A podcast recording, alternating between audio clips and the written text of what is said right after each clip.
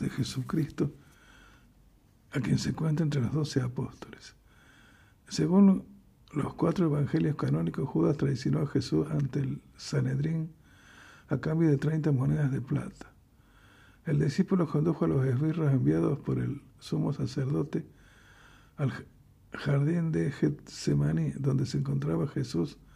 Lo identificó por medio de un beso y saludándolo como rabbi o maestro. Por este acto, el nombre de Judas, su epíteto de Iscariote, las 30 monedas y el beso de Judas son sinónimos de traición en la tradición cristiana. El nombre Judas es la helenización del hebreo Judá. Según la tradición judía, Judas o Judá era un líder de las doce tribus de Israel y ancestro del pueblo judío de donde toman su nombre. En el siglo I, Judas era un nombre extremadamente común para los judíos varones debido al renombrado héroe Judas Macabeo, militar que lideró una revuelta que recuperó el culto judío en el segundo templo. En consecuencia, muchas otras figuras de este nombre se mencionan a lo largo del Nuevo Testamento. En cuanto al tipo de Iscariote, que lo distingue de otras personas llamadas Judas, confusa. Generalmente se piensa que una traducción griega de una frase hebrea que significa hombre de Queriot. Esta postura está basada en el Evangelio de Juan 6:71, que Judas era hijo de Simón Iscariote. Sin embargo, no es aceptada por completo entre los estudiosos. Una de las explicaciones alternativas más populares sostiene que Iscariote puede ser una eh, corrupción de la palabra latina sicario, sicario que significa hombre de la daga, y se refería a un miembro de los sicari, un grupo de rebeldes judíos que eran conocidos por cometer actos de terrorismo en los años 40 y 50 después de Cristo, asesinando personas entre las multitudes, escondiendo dagas entre sus capas. Esta explicación tiene varios problemas, entre ellos en ninguna parte del Nuevo Testamento se habla de Judas como un miembro de los sicari. Además, no hay evidencia de que los sicari en una época anterior donde Judas estaba vivo. O solo se trató de un apelativo añadido después, pero los evangelios siempre enfatizan a Judas como traidor, mas no como asesino. Judas fue uno de los apóstoles de Jesús. No se menciona sobre, sobre, su llamada ni cuándo se unió a los apóstoles. Pero el Evangelio de Juan pone un antecedente importante de la felonía de Judas, ya que era el tesorero y según ese Evangelio, Judas se apropiaba del oro destinado a los pobres. La tradición de Judas Iscariote traición de Judas y el beso de Judas. Según los cuatro evangelios canónicos, Judas guió a los guardias que arrestaron a Jesús hasta el lugar donde lo encontraron, les indicó quién era besándole. Marcos 14, 13, 46. Por su transición fue recomendado con 30 piezas de plata, Mateo 26, 15. Existen diferentes interpretaciones sobre el tipo de moneda de que se trata. Donald Weissman sugiere dos posibilidades para la entidad de las monedas usadas para pagar a Judas. Podrían haber sido tetradragmas de Tiro, usualmente denominados sidos, o puede haber sido eh, estateros de Antioquía que llevaban el rostro de César Augusto. La tradición y leyes judías, además de las normas romanas, dictaban que en el templo de Jerusalén podían atesorarse exclusivamente didradragmas y tetradragmas de Tiro, como pago al tributo anual. El Sanedrín había, habría pagado a Judas en las monedas que formaban parte del tesoro del templo. Las monedas validadas por el templo eran acuñadas en Tiro. Al poco tiempo Judas se arrepintió de sus actos e intentó devolver las monedas a los sacerdotes que se las habrían dado y al no aceptarlas estos las arrojó al templo. Luego, desesperado ante la magnitud de su delación, se suicidó ahorcándose. Mateo 27.5 en un árbol, abril 29 o 33. Según otra versión, Judas compró un campo con el dinero que obtuvo gracias a su traición, pero cayendo de cabeza, se reventó por el medio y todas sus entrañas se derramaron. Hechos 1.18. Por lo que aquel campo fue llamado en su lengua Acedalma, que quiere decir campo de sangre. Hechos 1.19. Evangelios apócrifos. Algunas versiones alternativas de las narraciones de hechos dichos de Jesús no fueron aceptadas por las primeras iglesias cristianas o no se difundieron entre ellas. Del mismo modo surgió la necesidad de completar, explicar o interpretar los relatos evangélicos recibidos. Estos textos son llamados evangelios apócrifos, palabra que en un principio indicaba su carácter secreto y luego tomó su connotación actual de falsedad. Si bien el contenido histórico de los apócrifos es escaso, los estudios más resueltos encuentran en ello algunos datos importantes y los valoran como testimonios de las creencias cristianas más antiguas. La figura de Judas despertó gran interés entre los redactores de los textos apócrifos. Por un lado, se trataba de mera curiosidad acerca del personaje elegido por el propio Jesucristo convertido en traidor. En otros, en especial los grupos que reivindicaban el cristianismo esotérico como los gnósticos, Judas era el portador de un significado oculto que iba más allá de sus actos. Los cainitas, por ejemplo, cuyos textos no han llegado hasta nosotros, creían que Judas era un instrumento de la sabiduría divina y su traición, una victoria sobre el mundo de la materia. Evangelio de Judas.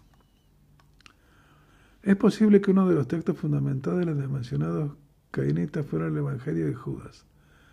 Hasta el siglo XX este texto era conocido por alusiones de los padres de la Iglesia, especialmente de Iraneo de León, finales del siglo II, y de Epifario de Salamina, quien lo atribuye expresamente a la seda cainita, las cuales lo consideran como falso.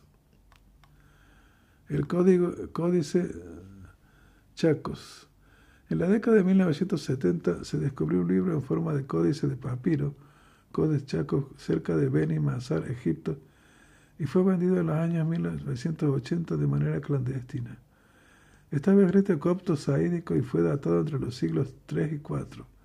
El radiocarbonio dio como fecha calibrada el año 280 con un rango de más o menos 60 años, con un rango, perdón. Se supone que el texto original fue compuesto en griego no antes del siglo II ni después del 180 cuando es citado por Ireneo casi con certeza en un medio gnóstico. Por su contenido, lenguaje y estilo no fue escrito en Judea ni por un judío del siglo I. El libro contiene varios textos, una carta a Felipe presente en la biblioteca de Nag Hammadi, el del primer Apocalipsis de Santiago, igualmente conocido e-, ejemplar de la misma colección. Las primeras páginas de obra similar a la Lógena y Evangelio de Judas. El resto del códice es legible por su es ilegible, perdón, por su estado de conservación. El denominado Evangelio de Judas no reivindica ser escrito por este apóstol ni contiene demasiado material narrativo, sino una serie de diálogos entre Jesús y Judas. En efecto, en la introducción se lee Discurso secreto de la aclaración que hizo Jesús a Judas Iscariote durante ocho días, tres días antes de celebrar la Pascua. El texto consta de 19 capítulos, los cuales afirman que todos los, de todos los discípulos, Judas es el único que entiende con precisión las palabras de su maestro. En otras palabras, al traicionar a Jesús, Judas hizo que fuera arrestado y crucificado, que era precisamente el propósito de Dios. La obra consiste esencialmente en una breve presentación doctrinal del gnosticismo. A semejanza de otros textos se menciona a Dios el Padre, habita un reino de luz fuera del mundo material. Al principio de los tiempos Dios creó un grupo de ángeles y dioses inferiores para gobernar el caos. Uno de ellos, Demiurgo, aquí llamado Saquías, crea un cuerpo físico para Adán. Pero el, para Damas, el primer hombre Adán, perdón. Alejada de sus orígenes divinos, la humanidad cree que el universo físico imperfecto es la totalidad de la creación, perdiendo su conocimiento de Dios y el reino imperecedero. Jesús fue enviado como el Hijo de Dios verdadero con la misión de mostrar el camino interior de la salvación. El texto hace énfasis en el rechazo a los sacrificios de la Eucaristía y el martirio. Sin embargo, once de los discípulos no entienden la enseñanza de Jesús por estar obsesionados con el mundo físico siguen practicando el sacrificio de animales, lo que agradaba a los dioses inferiores pero los alejaba del Dios verdadero. La ceremonia de la Eucaristía, comer el cuerpo y beber la sangre de Cristo, es condenada expresamente. Al mismo tiempo, se rechaza como falsa la enseñanza que los martirizados en nombre de Cristo serán resucitados. En contraste, Jesús enseña a Judas el verdadero significado de su misión. La humanidad declara se divide en dos razas, quienes están dotados del alma inmortal pueden llegar a conocer a Dios de la luz y entrar en el reino imperecedero cuando mueran. Aquellos que pertenecen al mundo material morirán tanto físico como espiritualmente. Hay una frase clave sobre el final del manuscrito, la única alusión al hecho por el cual la tradición cristiana ha condenado a Judas. En ese párrafo Judas declara, pero en cuanto a ti decir, es decir Judas, Tú harás más que todos ellos. Puedes ofrecerles en sacrificio al hombre que me sirve de envoltura carnal. Y ciertamente esta misma frase citada por Ireneo de León atribuyendo al Evangelio de Judas, lo que permite su, identificación.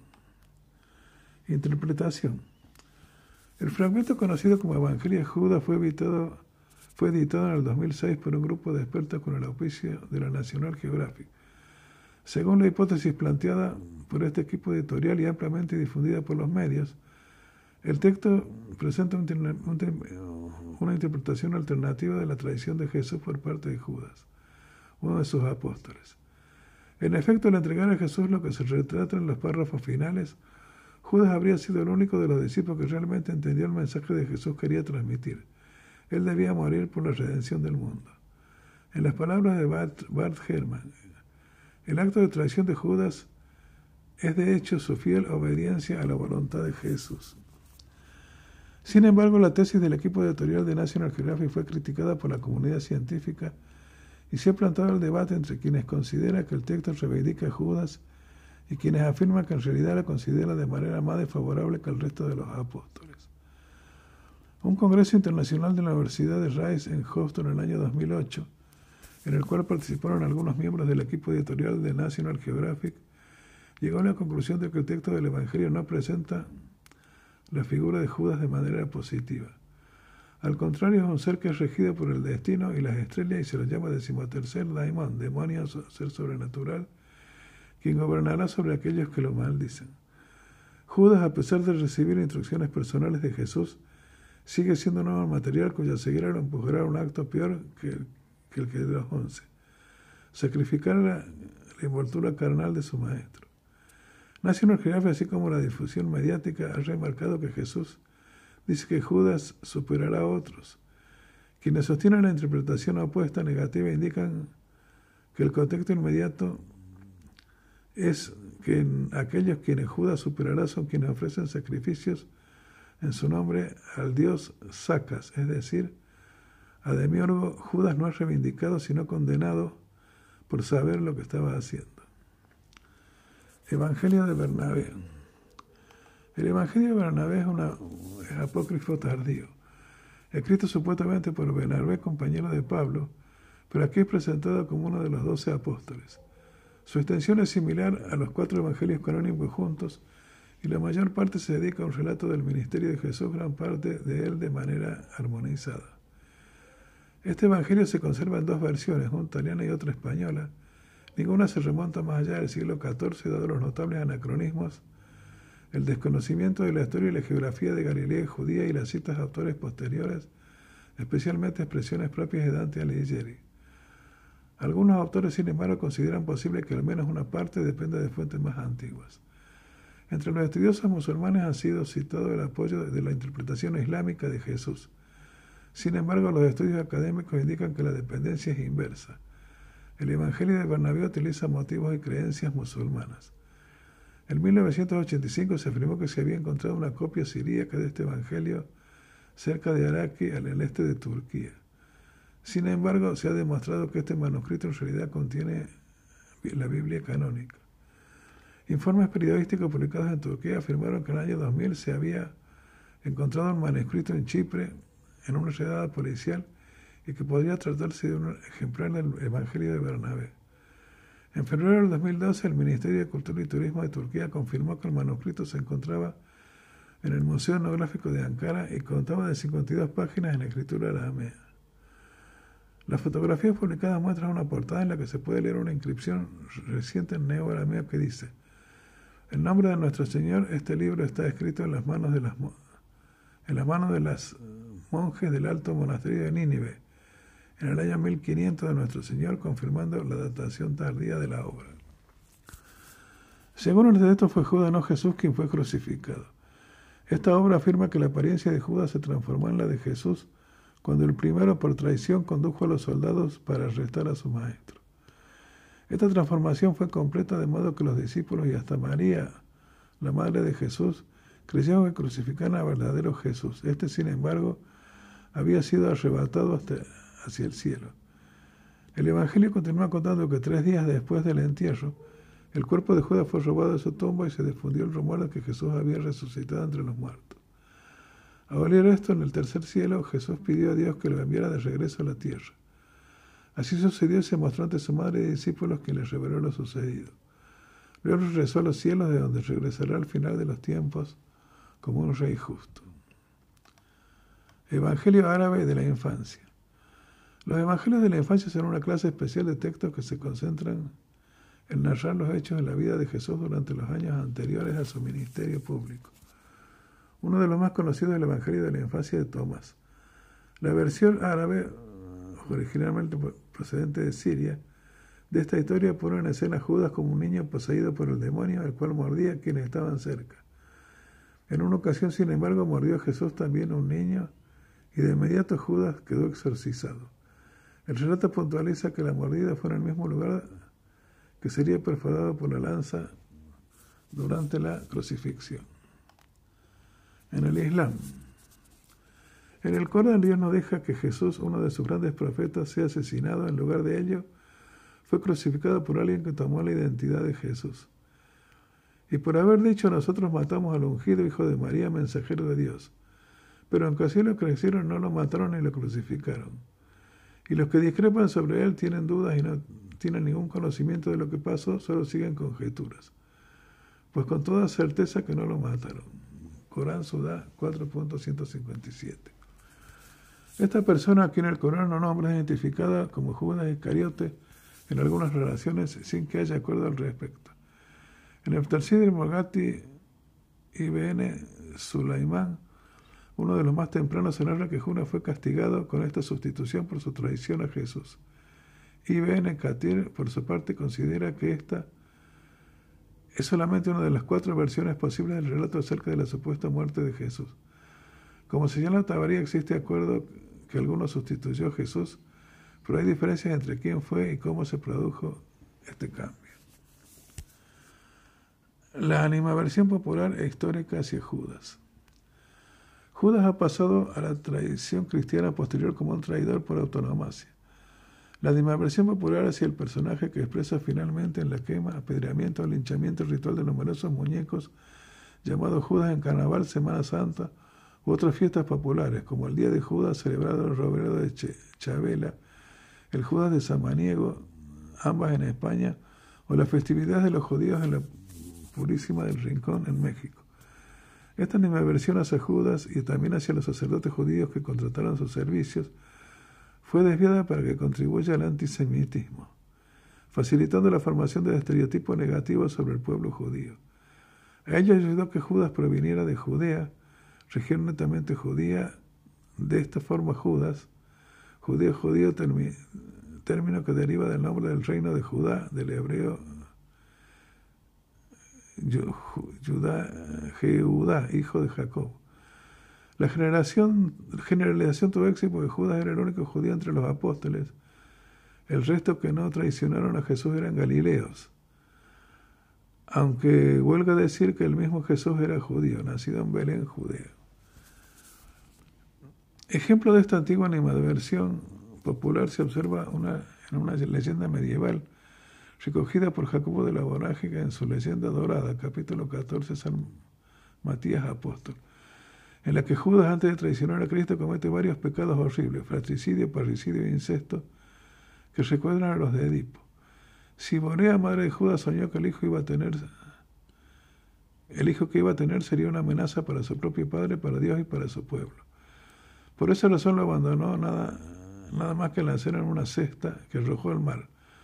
La cesta fue a parar a la isla de Escariote y la reina del lugar que no tenía hijos adoptó al niño.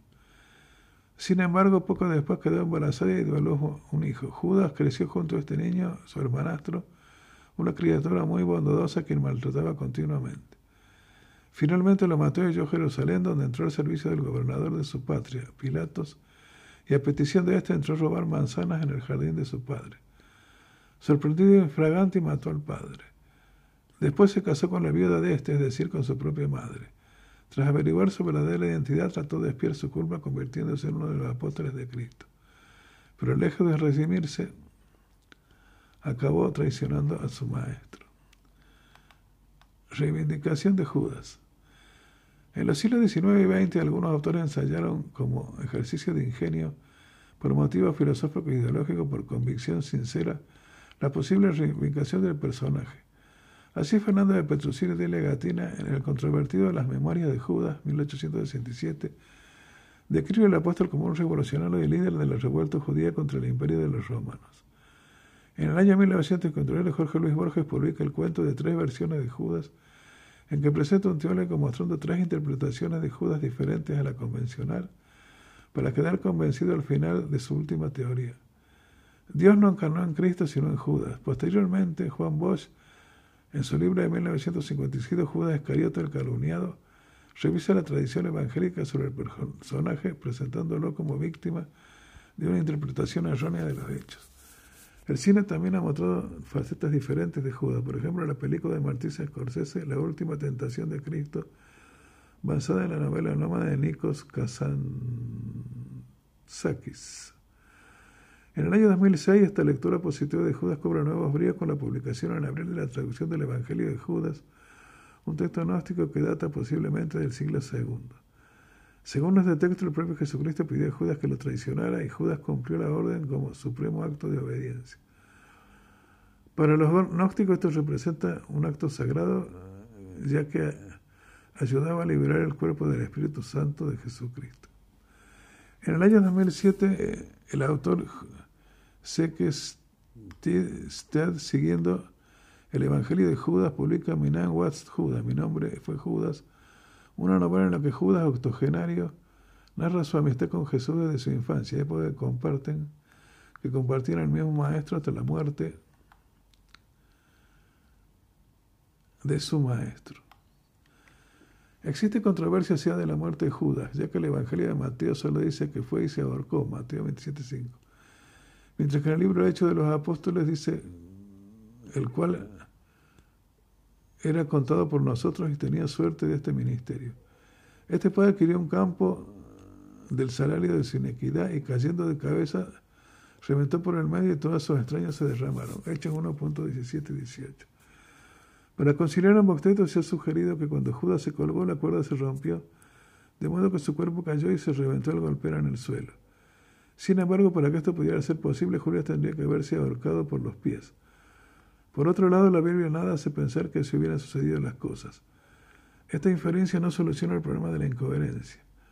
La solución para este conflicto está de donde tomaron sus relatos Mateo y Lucas. Mateo, que escribió para un público judío, que se inspiró en la muerte de Agitofel, 2 Samuel 17:23. Mientras que Lucas, que escribió para un público de origen pagano griego, se inspiró en el libro deuterocanónico de sabiduría, sabiduría 4.19.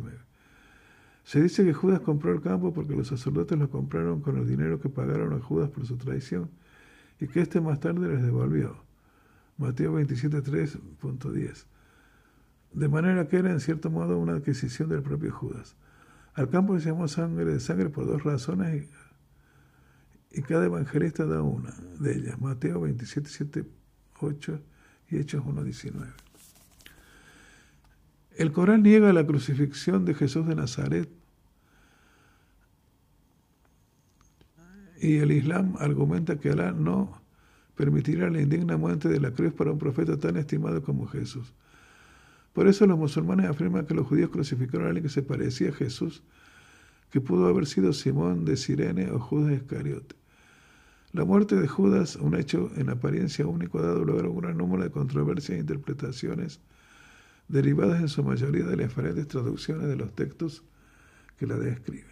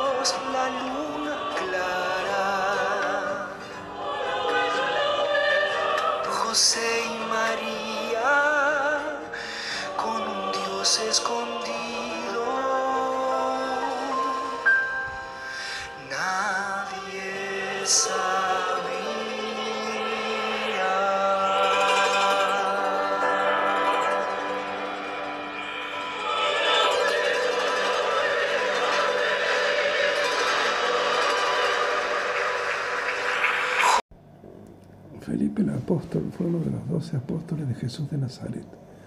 Era originario de la ciudad de Bethsaida, región de Galilea. En los apócrifos Hechos de Felipe, escritos a partir del siglo IV, se dice que predicó en Grecia, Siria y Frigia. Asimismo, tanto los Hechos de Felipe como también la apócrifa Leyenda Dorada, compilada en la Baja Edad Media, dicen que fue martirizado en la ciudad frigia de Heriápolis. Un códice descubierto en la biblioteca de Nanhamen en 1945 contenía un evangelio apócrifo de Felipe escrito en el siglo III que fue empleado por los cristianos gnósticos. El martirologio romano recuerda el martirio de Felipe y el Santiago el Menor el primero de mayo, fecha en que se celebra la festividad de ambos hasta la institución de la fiesta de San José Obrero en 1955. Desde 1965 el rito romano Novus Ordo lo celebra el 3 de mayo. La Iglesia Ortodoxa celebra su festividad el 14 de noviembre. Felipe en la Biblia. En las listas de apóstoles de los evangelios sinápticos y en los hechos de los apóstoles, Felipe siempre aparece en el quinto lugar. El Evangelio de Juan también menciona a Felipe como discípulo de Jesús. Se dice que era de la ciudad de Bethsaida, región de Galilea. Los apóstoles Andrés, Simón, Juan y Santiago el Mayor también eran de Bethsaida. Felipe estuvo entre los que rodeaban a Juan el Bautista antes que él señalara a Jesús como el Cordero de Dios. En el Evangelio de Juan, Felipe, tras haber sido llamado por Jesús a seguirle, se encuentra con Natanael y le dice que han encontrado a aquel de quien había escrito Moisés y los profetas, en referencia al Mesías. Felipe le dice que se trata de Jesús, hijo de José de Nazaret. Acto seguido, Natanael le respondió con ironía, de Nazaret puede salir algo bueno. Ante esto, Felipe le contestó, ven y lo verás. Jesús de Nazaret utilizó una expresión parecida cuando los discípulos de Juan el Bautista le preguntaron de dónde bebía y él le contestó, venid y lo veréis. Natanael ha sido identificado por algunos autores cristianos como el apóstol Bartolomé, quien aparece junto a Felipe en las listas de apóstoles de los sinópticos. Según el uh, geógrafo católico Alan Butler, Felipe estaba entre los asistentes a las bodas de Cana. Entre los cuatro evangelios canónicos donde más se menciona a Felipe es el evangelio de Juan. Antes del milagro de la multiplicación de los panes, Jesús le preguntó a Felipe dónde podía adquirir pan para cinco mil personas. Felipe le respondió, 200 denarios de pan no bastan para que cada uno tome un poco, lo que puso de manifiesto el realismo de su personalidad. Aunque Felipe era judío, su nombre es el de origen griego, al igual pasaba con el apóstol Andrés. Posteriormente, Juan el Evangelista le menciona como alguien con un vínculo con la comunidad griega, por lo que podría haber sido reconocido por los peregrinos griegos en Jerusalén. En ese evangelio Felipe avisó a Andrés que algunos griegos deseaban conocer a Jesús y fueron justos a informarle de esto. Durante la última cena Felipe le dijo a Jesús que les mostrara al Padre Eterno dándole la oportunidad a Jesús de instruir a sus discípulos sobre la unidad del Padre y del Hijo. Tradiciones posteriores. Existen relatos sobre la vida de Felipe y su apostolado en escritos no canónicos realizados por cristianos posteriores. No obstante, algunos pueden ser engañosos. Muchos geógrafos han creído que Felipe el apóstol y Felipe el diácono eran la misma persona. El ejemplo más notable de esto es el de Eusebio de Cesarea. En 1260, Santiago de la Vorágine escribió en su recopilación de leyendas, leyenda dorada, que el relato de la vida de Felipe dado por Eusebio no podía confirmarse. La leyenda dorada dice que encontrándose en Estiria, fue llevado al templo de Marte donde le obligaron a hacer un sacrificio a ese dios pagano. Entonces salió de debajo una estatua del templo un dragón que mató a dos personas, entre ellas al hijo, el hijo del sacerdote, y enfermó a varias con su aliento venenoso. Felipe expulsó el dragón del templo, resucitó a los muertos y curó a todos los enfermos, lo que produjo muchas conversiones. Según la leyenda de Abraham, encontrándose en Irápolis, con 87 años fue atado a una cruz y lapidado. Textos apócrifos. Evangelio de Felipe. En 1945 se encontró en la biblioteca de Nag Hammadi en Egipto un códice con el nombre de Felipe encima del título. Era un evangelio apócrifo de Felipe escrito en griego a finales del siglo III y traducido al copto a comienzos del siglo IV. Fue ampliada por los cristianos nórdicos. Carta de Pedro a Felipe. En la misma biblioteca egipcia se encontró un documento apócrifo de finales del siglo II o principios del siglo III, titulado Carta de Pedro a Felipe, donde se narra una antigua historia no bíblica sobre Felipe. Ese texto comienza con una carta del apóstol Pedro al apóstol Felipe pidiéndole reunir a los otros apóstoles que tuvieron el Monte de los Olivos. Fred de Lapam cree que esta carta hace referencia a una antigua creencia tradicional. En algún momento de la resurrección de Jesús y su partida con la ascensión frente a sus discípulos, Felipe había emprendido en solitario un viaje misionero y por alguna razón le pidieron reunirse con el resto de los apóstoles. Este papel misionero está en sintonía con la tradición posterior que adjudicó a cada discípulo un papel misionero específico. Lapan opina que el asunto principal, el diálogo gnóstico entre Cristo y sus discípulos, es una inserción posterior. Hechos de Felipe. Pueden encontrarse historias de San Felipe en el libro anónimo Hechos de Felipe. Probablemente todos hechos apócrifos fueron escritos en el siglo IV por un autor contemporáneo a Eusebio. Este libro no canónico cuenta las predicaciones y los milagros de Felipe. Tras la resurrección de Jesús, Felipe fue enviado junto con su hermana Mariana y junto a Bartolomé a predicar en Grecia, Siria y Frigia. Los hechos de Felipe cuentan con 15 capítulos, el último de los cuales está unido a un epílogo sobre el martirio. Hay cuatro bloques distintos en esta obra que, según F. Amsler, pueden incluso ser libros escritos en forma independiente y unificados con posterioridad. Estos bloques son el hecho 1, el hecho 2, el bloque de los hechos 3 a 7 y el bloque del hecho 8 y siguientes. Felipe iba a predicar a Hereápolis en la región de Frigia junto con su hermana Mariana y el apóstol Bartolomé. Jesús se le preció a Mariana y le dijo que en esa ciudad adoraban a una víbora. Heriápolis se llamaba también Ofiorima, que significa calle ciudad de las serpientes. Cuando llegaron a la ciudad fueron azotados con correas, arrastrados por el sol y por orden del procónsul fueron encerrados en el templo de la víbora. El procónsul hizo que atravesaran los talones de Felipe con dos ganchos y lo colgaron del árbol a la entrada del templo. Posteriormente hizo colgar a Bartolomé de las manos del muro frontal del templo. Tras esto, el apóstol Juan llegó a la ciudad e intentó ayudar a Felipe. No obstante, Felipe, cansado de los abusos de esa ciudad, hizo que se abriese un abismo que se tragó a siete mil personas, incluido el procónsul, a la víbora a que adoraban y al propio templo. Se salvaron de cataclismo el cristiano que daba alojamiento a Pablo, toda la familia de ese cristiano y la mujer del procónsul que se había convertido a la fe gracias a Pablo. Cristo reprendió a Felipe por devolver mal por mal y sacó del abismo a todos menos al procónsul y la víbora. Hizo descolgar a Bartolomé y le mandó a construir una iglesia. Felipe quedó colgado hasta su muerte. Luego pasó 40 días en el purgatorio y finalmente llegó al cielo. El martirio de Felipe en Heriápolis se narra en el apéndice final titulado El viaje de Felipe el apóstol, desde el decimoquinto hecho hasta el final y de ahí al martirio. Tumba. Según el martirologio romano, tanto Felipe como Santiago el Menor fueron crucificados y enterrados bajo unas piedras en Escitia, cerca de Heriápolis, en la actual Turquía. La Iglesia Católica conserva sus restos en la Basílica de los Santos Apóstoles de Roma. En el 2011, un grupo de arqueólogos italianos dirigido por Franco D'Adria afirmó haber descubierto en Parmurcale, antigua Heriápolis, la tumba del apóstol Felipe.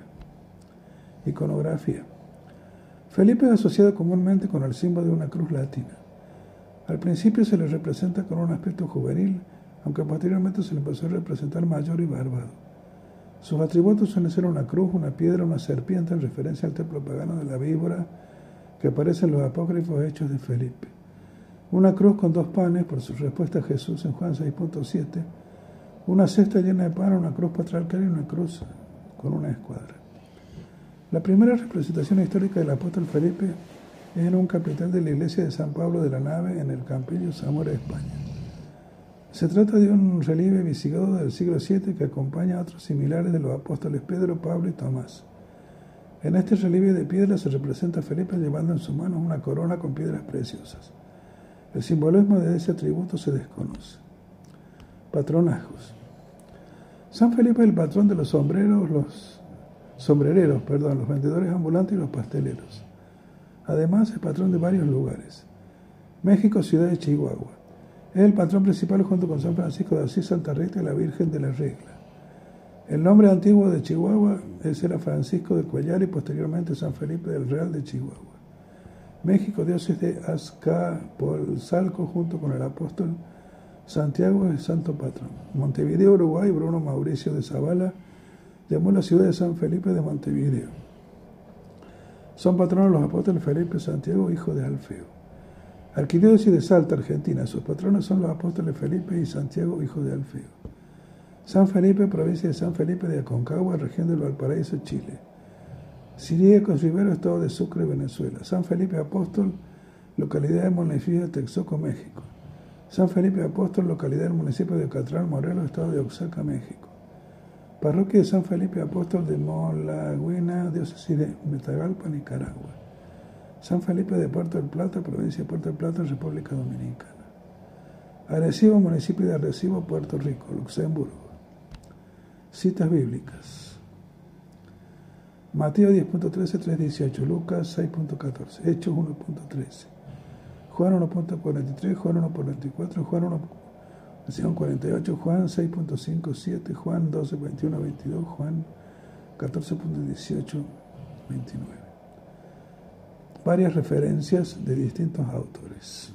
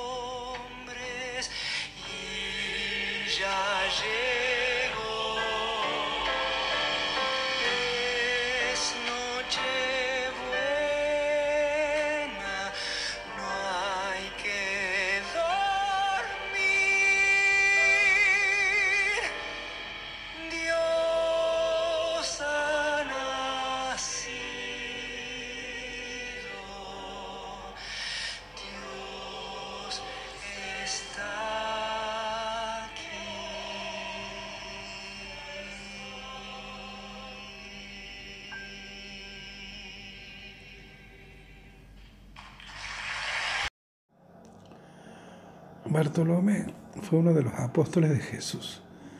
Su nombre procede del patronímico arameo, significa hijo de Ptolomeo. Es mencionado en los tres evangelios sinópticos siempre en compañía de Felipe. En el evangelio de Juan no aparece con el nombre de Bartolomé. Se le ha identificado con Natanael, que también está relacionado siempre con Felipe. Luis Reau considera, dado que su nombre procede de la unión de Bar, hijo de Ptolomeo, sería por lo tanto descendiente de la dinastía tolemaica, aunque esto no tiene ninguna base en el Nuevo Testamento. En todo caso hay que tener en cuenta que no era extraño para los galileos del siglo I tomar nombres griegos o bien asimilarlos a ellos. Bartolomeo Natanael en la Biblia.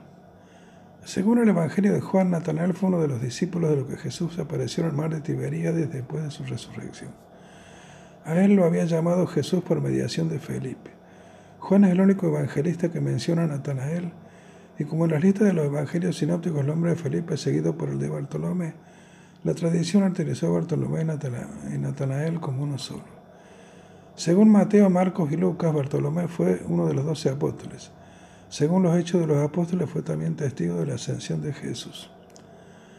Según una tradición recogida por Eusebio de Cesarea, Bartolomé marchó a predicar el Evangelio a la India, donde dejó una copia del Evangelio de Mateo en arameo. La tradición armenia le atribuye también la predicación del cristianismo en el país caucásico junto a Judas Tadeo. Ambos son considerados santos patrones de la Iglesia Apostólica Armenia y de Azerbaiyán, puesto que se cree que fueron los primeros en fundar el cristianismo en esas regiones. Martirio. Su martirio muerte se atribuye a Astiages, rey de Armenia y hermano del rey Polimio, a quien Bartolomé había convertido al cristianismo. Como los sacerdotes de los templos paganos que se estaban quedando sin seguidores, protestaron ante Antiajes de la, de la labor evangelizadora de Bartolomé, Astiages mandó a llamarlo y le ordenó adorar a sus ídolos tal como había hecho con su hermano. Ante la negativa de Bartolomé, el rey ordenó que fuera desollado vivo en su presencia hasta que renunciase a, a su Dios o muriese. En la capilla Sixtina, pintada por Miguel Ángel, la piel que tiene San Bartolomé en sus manos contiene un autorretrato del mismo autor, detalle que no se descubrió hasta bien entrado el siglo XIX. En el colgajo de piel se pueden distinguir con total nitidez las facciones del pintor. Iconografía. La imagen de San Bartolomé a lo largo de la historia del arte ha sufrido escasas modificaciones, siendo común la representación del santo en el momento del martirio, siendo desollado bien sobre un potro o atado a un árbol. También se le ha representado obrando milagros, resucitando a los hijos del rey Polimio y liberando a la hija de este poseída por el demonio. En escasas ocasiones aparece siendo flagelado. En el arte suele representársele con una gran cuchillo aludiendo a su martirio, pues según el martirologio fue desollado vivo, razón por la cual es el patrón de los curtidores. En relación también con su martirio aparece en ocasiones despellejado, mostrando su piel cogida en el brazo, como si tratara de una prenda de vestir. En la época barroca es común verlo representado como apóstol, como, con un largo manto blanco, haciendo las escrituras sagradas y mostrando el cuchillo. También se le representa sujetando con una cadena o una diableza. El origen de este símbolo puede ser doble. En primero, en los evangelios apócrifos, San Bartolomé requiere a Cristo resucitado que le muestre el maligno Belial. Después de habérselo mostrado, Jesús le indica, pásale, písale la cerviz y pregúntale, y segundo, según la tradición, expulsó un demonio de Minoa Tarot de un templo donde éste vivía dentro de una estatua. San Bartolomé demostró la ineficacia de la estatua que, que decía curar las enfermedades, expulsó el demonio y consagró el templo a Jesús.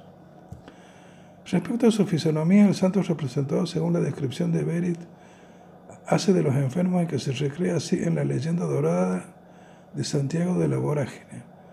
Es un hombre de estatura corriente, cabello ensortijado y negro, tez blanca, ojos grandes, nariz recta y bien proporcionada, barba espesa y un poquito de entrecana. Su semblante presenta constantemente el aspecto alegre y risueño. Santiago de la Voraje añade que se mantuvo ajeno al amor a las cosas de este mundo, vivió pendiente de los amores celestiales y toda su vida permaneció apoyado en la gracia y el auxilio divino, no sosteniéndose en sus propios méritos, sino sobre la ayuda de Dios. Veneración, reliquias. Se cree que sus reliquias reposan en la iglesia de San Bartolomé de la isla Tiberina de la ciudad de Roma. Algunas partes del cráneo son veneradas en la colegiata de Frankfurt del Meno. Festividad. Su festividad se considera el 24 de agosto en la Iglesia Latina, el 11 de junio en las iglesias orientales, el 8 de diciembre entre los cristianos armenios. Patronazgo. San Bartolomé era el patrón de aquellos que trabajan en las pieles, fabrican, usan cuero, guantes, abrigos, cinturones y botas, encuadernadones, pastores y vaqueros. También de las modistas por llevar su piel sobre los brazos. Era sanador de las convulsiones, crisis espasmódicas y enfermedades nerviosas en general. Es el patrón de multitud de pueblos y ciudades entre ellas. Bolivia, Potosí, Timusi, provincia de Muñecas, La Paz, Chile, Rancagua, Chillán, Chillán, Viejo, La Serena, Socaire. Colombia, San Bartolomé de Tuluá, Honda, Tolima, Villa de San Bartolomé. Ecuador, San Bartolomé en los Andes, pueblo de la provincia de Soy de la provincia de Arche. San Bartolomé de, Pinjo, parroquia de la provincia de Tunguragua. San Bartolomé de Amaluza en la provincia de Loja. Costa Rica, parroquia San Bartolomé, apóstol en Barba, Heredia. España. Aldea de la Ribera, Salamanca, Godolce, Sevilla. Aldeacentera, Cáceres. Nueva de San Bartolomé, Toledo. Aldacueva, Vizcaya, Alhambra, Ciudad Real. Almagro, Ciudad Real. Almodaina, Alicante, Nadón, Teruel. Anguciana, La Rioja. Anóvar de Tajo, Toledo, Aragoncillo, Guadalajara, Vías, Huelva, Beasaite, Turuel. Belmonte, Cuenca, Benicarlo, Castellón, Vimón, Cantabria. Bional de Ibor, Cáceres, Bolea, Huesca, Borriol, Castellón, Balhuente, Zaragoza, Busto de Valdez, Asturias, Cabizuela, Ávila, Calatorao, Zaragoza, Calzadilla de los Hermanillos, León, Campanañón, Soria, Campo de Mirra, Alicante, Cenizar del Olivar, Turuel, Careño, La Coruña, Casa Cimarro, Cuenca, Casaviejo, Ábula, Castillijo de Romeral, Cuenca. Ceres de la Vega, Granada, Cepeda, Salamanca, Checa, Guadalajara, Cherín, Granada, Ciesa, Murcia, Espejo, Córdoba, Real de la Jara, Sevilla, Feria, Badajoz, Ferreries, Iles, Baleares, Finestral, Alicante, Folgoso de Caballeda, Zamora, Fonpedraza, Valladolid, Freno de Caballeda, Zamora, Frenedoso de Ibor, Cáceres, Fuente de Todo, Zaragoza, Gavín, Huesca, Enche, Guadalajara, Hervías, La Rioja, Hornillos de Eresma, Valladolid, Roya de Reba, Burgos, Jerez de los Caballeros, Gijona, Alicante, Jonciana, Ávila, La Almarche, Cuenca, La Coronada, Badajoz, La Jana, Castellón, La Mazón, Cantabria, La Malta de los Olmos, Turuel, Lombrilla, Murcia, Los Gallos, Murcia, Los Cerrillos, Almería, Los Santos en la Marca, Los Piana, Calabajara, Luque, Córdoba, Maí de Zamora, Mairena de Alcorza y Villa, Marcilla, Navarra, Margolles, Asturias, Marrope, Toledo, Martín Ángel, Segovia, Marto Jael, Megal de Arriba, Valladolid, Mesegal de Tajo, Toledo, Miajadas Cáceres, Mijares Ávila, Montehermoso Cáceres, Montoro Córdoba, Monroy Valencia, Morla de la Valderia León, Mudrián Segovia, Navalmoral de Vieja, Salamanca, Navalpino, Ciudad Real, Nerva, Huelva, Nonaspe Zaragoza, Noya La Coruña, Obusto Santa Comba La Coruña. Nules, Castellón, Obregón, Cantabria, Ordón, Teruel, Oliete, Teruel, Paterna del Campo, Huelva, por la Vieja Navia, Asturias, Pozuelo, Albacete, Retuerta del Buleaque, Ciudad Real, Ribaforada, Navarra, Ribabrecha, La Rioja, Robledo, de Sanabria, Zamora, Rociana del Condado, Huelva, Rótoba, Valencia, Saldón, Teruel, San Antonio de Habana, Ibiza, San Bartolomé, Orihuela, San Bartolomé de las Abiertas, Toledo, San Bartolomé de la Torre, Huelva, San Bartolomé de Pinares, Ávila, San Bartolomé de Tijarana, Gran Bretaña, San Bartolomé de Fontanales, Villa de Moya, Gran Canaria, San Bartolomé de Tormes, Ávila, San García, Segovia, Santa Cruz de los Cáñamos, de Real, Sierra de las Yeguas, Málaga, Sitque, Barcelona, Soyan, Mario, Catablizo, Asturias, Tapia, Burgos, Tarazona de la Mancha, Albacete, Tejina, Tenerife, Trespaderne, Burgos, Umbrete, Sevilla, Ulea, Murcia, Bandanzuela, Soria, Valdepares, en Franco, Asturias, Valencia de Alcántara, Cáceres, Balbona de Anoya, Barcelona, Bellisca de Cuenca, Valverde de Leganés, Badajoz, Viena, Marvelo, Cantabria, Villa del Campo, Cáceres, Villa Hermosa del Río, Castellón, Villar de Plasencia, Cáceres, Villarejo de la Peñuela, Cuenca, Villarejo del Valle, Ávila, Villarluengo, Teruel, Villarruel de Campos, Palencia, Villarrubia de Santiago, Toledo, Viveros, Albacete, Lleves, Guadalajara, Yeste, Albacete, Salsa La Mayor, Cáceres, Nava La Fuente, Madrid, Cenes de la Vega, Granada, Cóliga, Cuenca, Xove, Lugo. Francia, Isla de San Bartolomé, Guatemala. Mazatengo, su chiste Peques, México. Villa y Puerta de Tecotula, Veracruz, San Bartolomé de Coaixmalac, Calpucac de Mirafuerte, Estado de México, Salamanca, Guanajuato, Tlaxcalilla, Huachapán, Estado de Hidalgo, Atlacholaya, Chosipec, Morelos, dentro de las comunidades del Estado de México, cuyo nombre ha sido asignado como santo patrón al apóstol de Jesús, se encuentra en la comunidad de San Bartolomé de Taltelulco, misma que desde el 14 de abril del 2013 fue elevada a categoría de parroquia para la diócesis de Toluca. La parroquia de San Bartolomé Apóstol en el municipio de Huaypoxar y parroquia de San Bartolomé Uca en el municipio de Tenango del Valle. También es patrono también de San Bartolo de Amenaica, ubicado en la delegación Álvaro Obregón, y cada año se realiza una celebración en la colonia de Bartolo Chico, ubicada dentro del perímetro de la delegación de Tiapán, en la Ciudad de México. También al norte de la Ciudad de México existe una hermosa iglesia apadronada por este santo, llamada Iglesia de San Bartolomé Apóstol, y cuenta con una de las primeras iglesias construidas en América Latina en el año 1574, San Bartolo de Naucalpan, en el Estado de México. Venerado también en San Bartolo de Tucotepec, Hidalgo, la iglesia de San Bartolomé Apóstol el 24 de agosto. En Yucatán es patrono de las parroquias de Nolo y Selle. Perú, Huacho, Huancán, Huancayo. Venezuela, Sinamanca, municipio de Guajira, El Cobre, Estado Táchira. Citas bíblicas. Mateo 10.3, Mateo 3.18, Lucas 6.14. Juan 21.2, Juan 1.45, 50, Hechos 1.13. Referencia Morial y Tejada Luis, Iconografía del Cristianismo. El acantilado se ve en 84, 25, 359, 28, 6. Artículo de Wikipedia, la Enciclopedia Libre.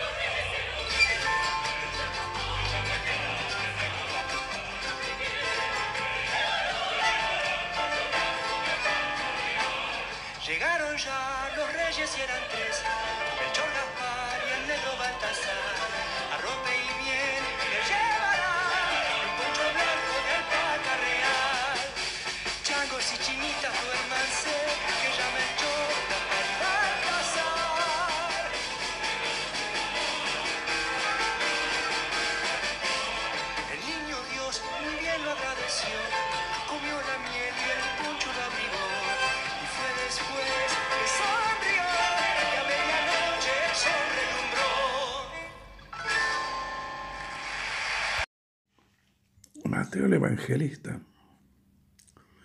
fue uno de los doce apóstoles elegidos por Jesús de Nazaret. La tradición cristiana, la mayoría de los documentos primarios históricos escritos en el mismo siglo, le atribuyen la autoridad al Evangelio de Mateo escrito originalmente en arameo. Alguna crítica secundaria actual evita esta atribución, relativiza, perdón, al menos respecto al texto que nos ha llegado como tal. Pero más probable el libro de Mateo fue compilado por el apóstol unos años después de dichos eventos usando notas escritas en arameo. Etimológicamente el nombre español Mateo proviene del griego matayos y este del arameo matai, una forma corta del hebreo matanga, que significa don de ya, es decir, don de Dios. Fuentes bíblicas. Mateo es citado los evangelios como Leví, hijo de Alfeo y Cleofás, publicano y recaudador de impuestos en Cafarnaún. Mateo 9.9, Marcos 2.14, Lucas 5.27 29. Existen pequeñas diferencias en el tratamiento que dan Mateo o que dan Mateo los distintos evangelios. En el evangelio de Lucas se le llama Leví. En el de Marcos será el nombre de Mateo, una lista de los apóstoles, pero es llamado Leví cuando se relata la historia de su vocación. Según los tres sinópticos, dejó todo el ser llamado por Jesús. Ese mismo día hizo una gran fiesta en la que asistieron Jesús y sus discípulos. Es mencionado en los Hechos de los Apóstoles, aunque apenas se ofrece información sobre el Hechos 1.13. Es también uno de los pocos discípulos mencionados por su nombre en el Evangelio de Tomás. Según Eusebio de Cesarea, predicó durante 15 años en Judea, donde escribió su evangelio hacia el año 80. Según Rufino, después se marchó a Etiopía. Algunas tradiciones afirman que fue martirizado en Etiopía. En cambio, de acuerdo con Epifanio de Salames, Salamis, obispo de Chipre, Mateo murió en Heriápolis, en Partia, y quien sufrió martirio en Etiopía habría sido Matías, el sustituto de Judas Iscariote. Mateo es considerado santo por todas las confesiones cristianas que admiten esta distinción. La Iglesia Católica celebra su fiesta el 21 de septiembre y la ortodoxa el 16 de septiembre. Según la tradición, sus restos se conservan en Salerno. Atribución del Evangelio de Mateo. La tradición cristiana atribuye a Mateo la autoridad del Evangelio de Mateo que lleva su nombre. El primer autor conocido en establecer esta atribución fue Papías, quien, hacia 110 a 120, en un texto citado por Eusebio de Cesarea, dice que Mateo recogió el orden de los logias en dialecto hebreo y cada cual los interpretó como podía. Historia eclesiástica 3, 39, 16. El término logia no significa necesariamente un evangelio. Podía tratarse simplemente de una colección de máximas. De acuerdo con esta información, algunos antiguos autores cristianos consideraron a Mateo autor de un primer evangelio escrito en arameo, lengua vernácula de la Palestina del siglo I, cuya traducción al griego sería el texto ahora conocido como Evangelio de Mateo.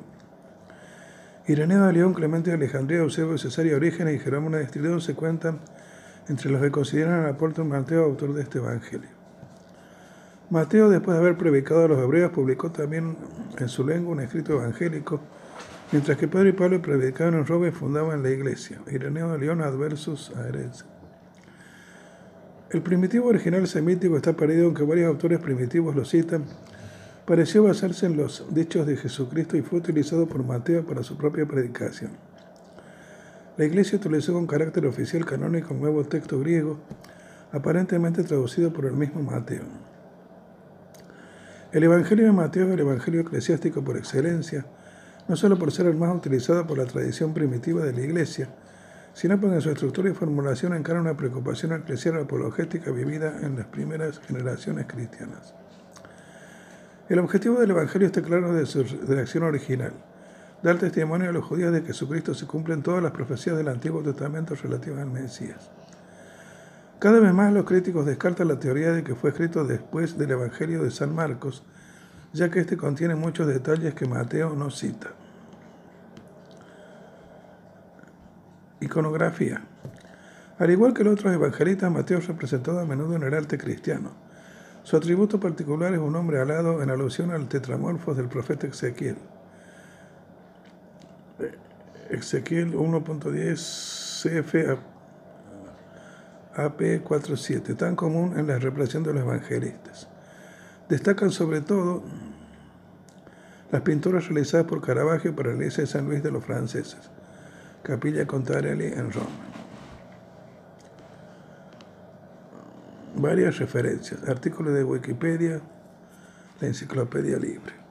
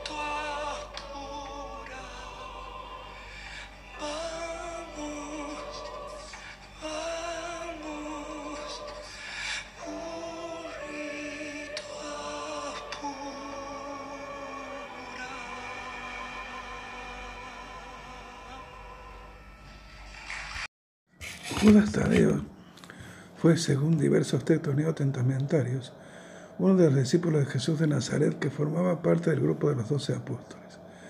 En el Evangelio de Mateo y en el de Marcos se le llama simplemente Tadeo, mientras que en el Evangelio de Lucas y en los Hechos de los Apóstoles se le llama Judas de Santiago. La identificación entre Tadeo y Judas de Santiago es discutida por los especialistas. A veces se le identifica con Judas, el hermano de Jesús. En todos los casos parece existir la tendencia de acompañar el nombre de Judas con alguna especificación, quizás por la preocupación de los escritores de que aquellos textos por diferenciarle de Judas Iscariote, el apóstol a quien se atribuye haber traicionado a Jesús. El nombre de Judas es una palabra hebrea que significa alabanzas, sean dadas a Dios, término proveniente del idioma arameo que significa el valiente hombre de pecho robusto. También se llamó Leveo, que significa hombre de corazón tierno. Junto con Simón el cananeo, Judas Tadeo era uno de los apóstoles considerados como más judaizantes dentro del grupo de los doce. Según el Evangelio de Juan, fue testigo privilegiado de la última cena, durante la cual tuvo una participación activa y explícita. La tradición eclesiástica le atribuye la autoridad de la epístola de Judas, punto debatido por los biblistas. La escasez de datos de Judas Tadeo y algunas identificaciones equívocas de su persona se vieron reflejadas en la variedad iconográfica que lo caracteriza. Se le representó con una masa, un mazo, herramienta con la que, según la tradición católica, sufrió martirio. Hasta el siglo XIV se lo personificó con frecuencia con alabarda o hacha, incluso con espada. La regla doblada, aunque también se, lo suele representar, es, es una estilización del sable jazz Sir de origen persa, arma con la que asimismo se atribuye su decapitación. A menudo sus representaciones portan una imagen de Jesús a veces con forma de medallones. En el pecho recuerda la leyenda contenida en el libro La leyenda dorada, según la cual este apóstol habría llevado el mandilión a la corte del rey Abgaro V de Edesa para sanarle, aunque en realidad, de acuerdo con Eusebio de Cesarea, quien fue a sanar fue el rey Abgar, quinto fue Tadeo de Edesa, uno de los 72 discípulos mencionados en Lucas. Error a pesar del cual se popularizó la iconografía del medallón en el pecho de Judas Tadeo. También se le representa con una llama de fuego sobre su cabeza, significando su presencia en Pentecostés y un rol en representación de la epístola de Judas, uno de los libros canónicos de que la tradición eclesiástica tendió a atribuirle. En el simbolismo medieval se considera como piedra preciosa crisoprasa como atributo del apóstol Judas Tadeo. Hoy en día la tradición católica lo venera como el santo de las causas difíciles y desesperadas. Sus festividades se celebran en la liturgia católica romana el 28 de octubre, aunque popularmente suele ser recordado el día 28 de cada mes en la liturgia hispánica mozárabe, se celebra el 1 de julio, mientras que en las iglesias orientales se celebra el 19 de junio. Nombre de Judas Tadeo. Judas Tadeo, que según la tradición católica, no en el protestantismo, sería hijo de Cleofás y posiblemente hermano de otro apóstol, Santiago el Menor, parece haber gozado de varios nombres. Jerónimo de Astrinón lo llamó trinomio, es decir, con tres nombres. Judas es una palabra hebrea que significa alabanzas sean dadas a Dios. El término poseía una significación positiva que posteriormente tornaría negativa debido a otro apóstol, Judas Iscariote, nombre proverbial en el habla popular y símbolo universal de tradición y alevosía. Tadeo puede significar el valiente hombre de pecho robusto. El término proviene de la de armeo tada, que quiere decir pecho y por lo tanto suele implicar magnanimidad. De allí también la variante leveo, proveniente de una raíz hebrea que hace referencia al corazón, y que significa el hombre de corazón tierno o niño del corazón. Aunque menos probable, también se ha atribuido el término Tadeo una abreviación derivada del nombre griego Teodoro o Teodoto. Algunos escrituristas, sin embargo, sostuvieron que Judas de Santiago o Judas Tadeo no serían la misma persona. Se han propuesto teorías alternativas para explicar la discrepancia entre los evangelios. El reemplazo no registrado de uno por el otro durante el ministerio de Jesús causado por apostasía o muerte. La posibilidad de que el número de 12 para los apóstoles fuera un número simbólico, una estimación simplemente. que los nombres no fueron registrados perfectamente por la iglesia primitiva. Con todo, estas líneas de interpretación son hasta ahora minoritarias. Algunos autores sostienen que la línea de pensamiento clásica indican que dado que el nombre Judas resultó tan mancillado por Judas Iscariote, resulta natural que los evangelios de Marco y Mateo se refieren a Judas de Santiago con el nombre alternativo de Tadeo. Incluso en los evangelios los evangelistas se sentían avergonzados de mencionar el nombre de Judas. Su prejuicio es bastante evidente. En el pasaje en que el evangelio San Juan habla de Tadeo, pasó rápidamente sobre el nombre y se apresuró a añadir Judas, no el Iscariote. Aún más sorprendente es el hecho de que ni Mateo ni Marcos mencionan nunca el nombre completo de este apóstol, Judas Tadeo, sino que simplemente lo llamaron Tadeo. Uno puede asumir correctamente que los evangelistas querían restablecer el buen nombre de este apóstol entre sus compañeros y sobre todo entre la gente, utilizando solo su apellido para eliminar cualquier estigma que su nombre podía haberle dado. O Otto Hopfman, Judas Tadeo en la Biblia. Judas Tadeo es así llamado tradicionalmente por unir al menos dos nombres diversos, mientras que los evangelios de Mateo y Marcos lo llaman Tadeo o su variante Leveo. Lucas en su evangelio en los Hechos de los Apóstoles lo llama Judas de Santiago. Forma parte del llamado tercer grupo de apóstoles junto con Simón el Cananeo o Simón el Celote y Judas Iscariote son los apóstoles más judaizantes. La expresión de Judas de Santiago que aparece en Lucas 6, 16 puede entenderse como hijo también o hermano de Santiago. Si aquello significara hijo de Santiago, sería definitivamente distinto de Judas, hermano de Santiago, o hermano de Jacobo en la traducción de Reina Valera, autor de la epístola homónima. Judas Tadeo es uno de los apóstoles menos mencionados. En los evangelios, además de la aparición de su nombre en la nómina de apóstoles, solo es nombrado una vez en el Evangelio de Juan, donde el evangelista menciona una petición de Judas Tadeo a Jesús durante la última cena. Le dice Judas, no el Iscariote, Señor, ¿qué pasa para que te vayas a manifestar a nosotros y no al mundo? Jesús le respondió, si alguno me ama, guardará mi palabra y mi Padre le amará, y vendremos a él y haremos morada en él. Evangelio según San Juan. La pregunta define en parte la personalidad atribuida a Judas Tadeo. Tadeo. En primer término, llama la atención la dificultad que produce llevar un nombre que remite al traidor, lo que provoca el propio evangelista haga la aclaración. Lo dice Judas, no el Iscariote. Bastan estas breves palabras en el Evangelio de Juan para configurar la fisonomía espiritual de un hombre que debió cargar valientemente toda su vida con un nombre con connotación harto negativa. La pregunta de Judas Tadeo es un eco de la objeción que los judíos y los paganos presentaban a los cristianos que afirmaban la resurrección de Jesucristo. Comentando la pregunta de Judas Tadeo, el Papa Benedicto XVI escribió, También nosotros preguntamos al Señor, ¿por qué el resucitado no se ha manifestado en toda su gloria a sus adversarios para mostrar que el vencedor es Dios? ¿Por qué solo se manifestó a sus discípulos? La respuesta de Jesús es misteriosa y profunda.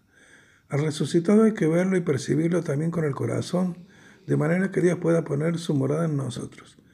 El Señor no se presenta como una cosa, Él quiere entrar en nuestra vida y por eso su manifestación implica y presupone un corazón abierto. Benedicto XVI. Si se identifica Judas Tadeo con Judas de Santiago, también es mencionado en los Hechos de los Apóstoles como uno de aquellos que después de la resurrección y ascensión de Cristo permanecen orantes a la espera de la venida del Espíritu Santo. Entonces se volvieron a Jerusalén del monte llamado de los Olivos, que dista poco de Jerusalén, el espacio de un camino sabático. Y cuando llegaron subieron a la estancia superior donde vivían Pedro, Juan, Santiago y Andrés, Felipe y Tomás, Bartolomé y Mateo, Santiago de Alfeo, Simón el Celote y Judas de Santiago. Todos ellos perseveraban en la oración con el mismo espíritu en compañía de algunas mujeres de María, la madre de Jesús y de sus hermanos. Hechos de los Apóstoles. A geografía, tradiciones y leyendas. Según la tradición oriental, Judas Tadeo habría muerto en Beirut, de Edesa, Líbano, mientras que para la tradición occidental, tal como aparece en el martirologio romano desde el siglo III, evangelizó la Mesopotamia para luego reunirse con Simón el cananeo y predicar varios años en Persia, incluyendo la zona de la actual Armenia, para ser martirizada en Suamir, Persia. aproximadamente en el año 62 de nuestra era. En la tradición siria se ha identificado a Tadeo con Adai, el mensajero que, por encargo de Jesús, le habría llevado una imagen de su maestro, el rey Abgaro V de Edesa, también conocido como Adgar, cuando estaba enfermo con el fin de se curase. Eusebio de Cesarea recoge la historia de Tadeo y el soberano Edesa señalando que, luego de la resurrección y ascensión de, de Jesucristo, Tomás, uno de los doce apóstoles, Envió a Edesa como heraldo y evangelista de la enseñanza de Cristo a Tadeo, que pertenecía a los 72 discípulos de Cristo, con lo que la promesa de Jesús se completó. Eusebio distingue entre Tadeo, el apóstol, miembro del grupo de los doce, y Tadeo, uno de los 72, por lo cual la identificación entre ambos derivaría de una confusión.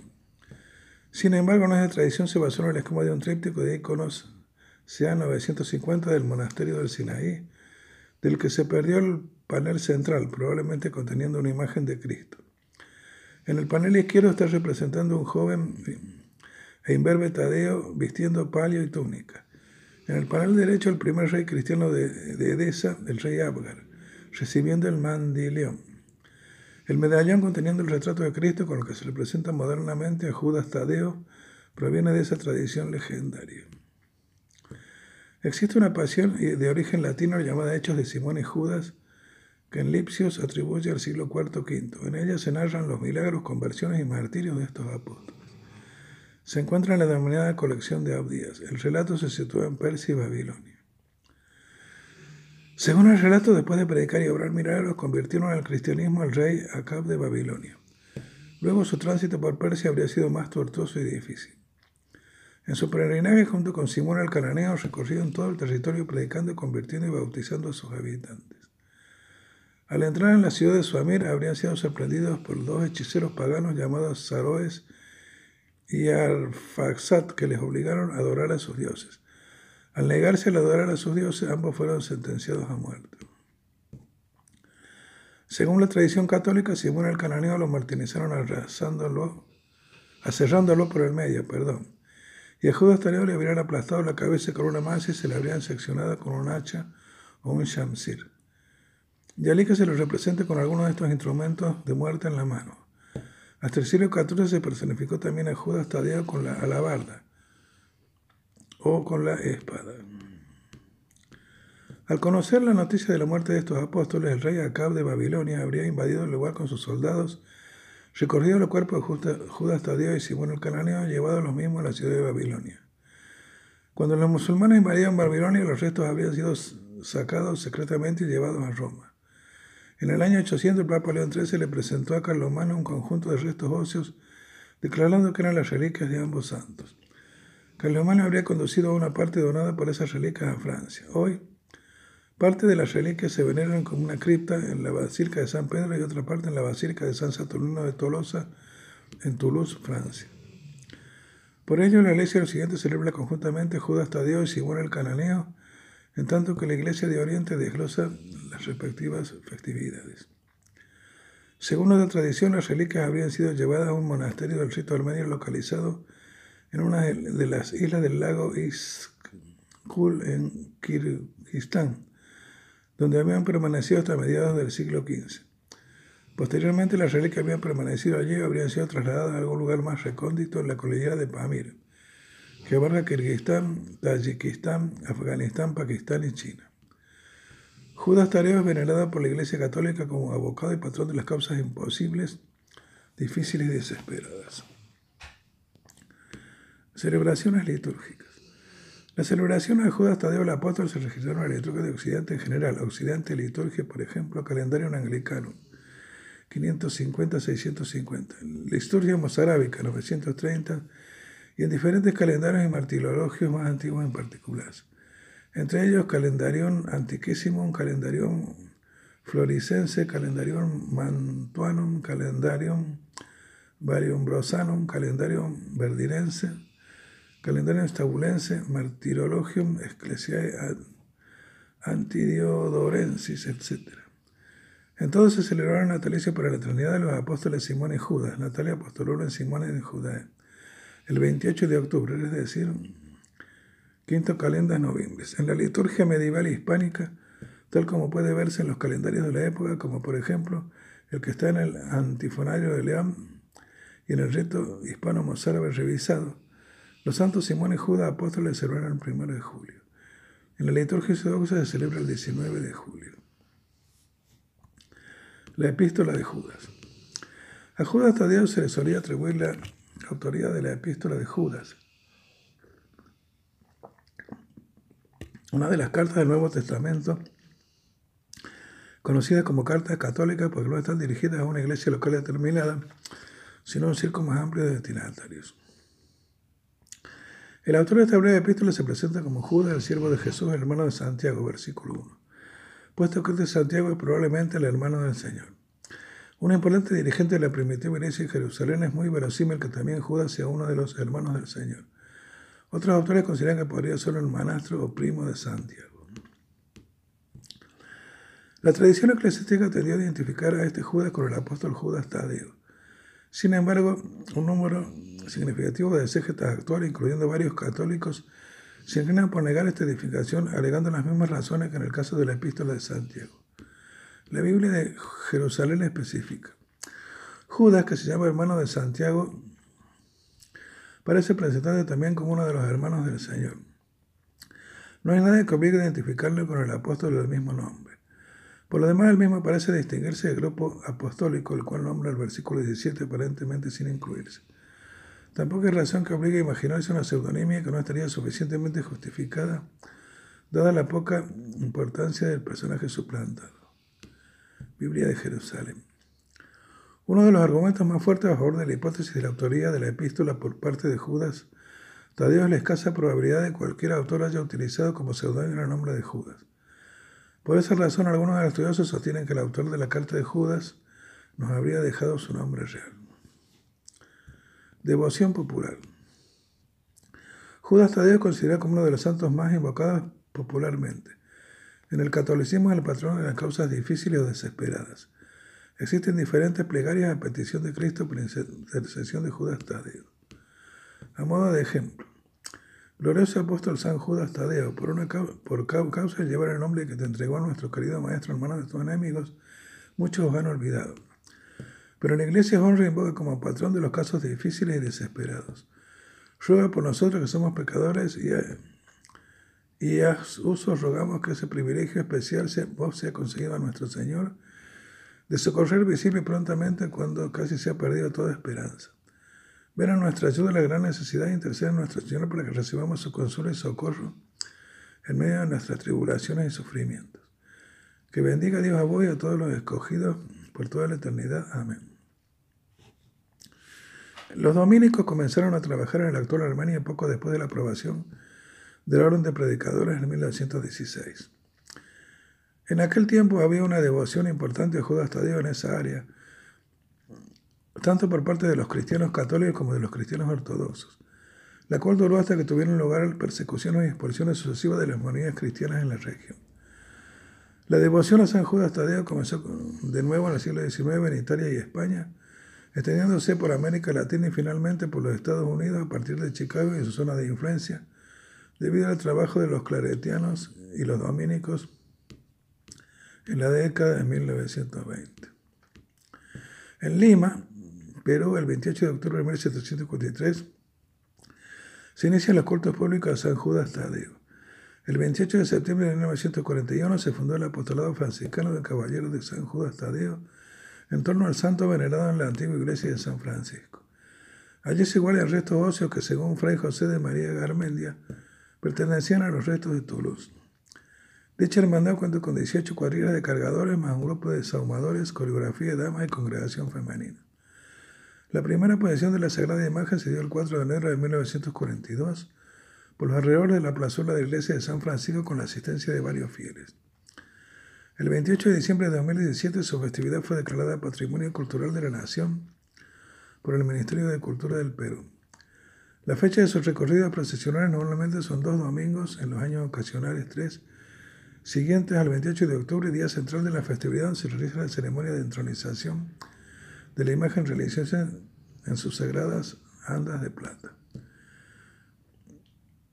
Gracias a la fundación de la primera hermandad, varios grupos de fieles tomaron la iniciativa de tomar otros ejemplares de varios distintos como la HSGT de la parroquia de Santa Ana, Barrios Altos, la HSGT de Mirones Bajo, la HSGT de Villa El Salvador, la HSGT de Callao, la HSGT de Santa Catalina, Perú, la HGC de la Iglesia Sagrado Corazón de Jesús, Barranco, una de las más representativas de los balnearios del sur de Lima.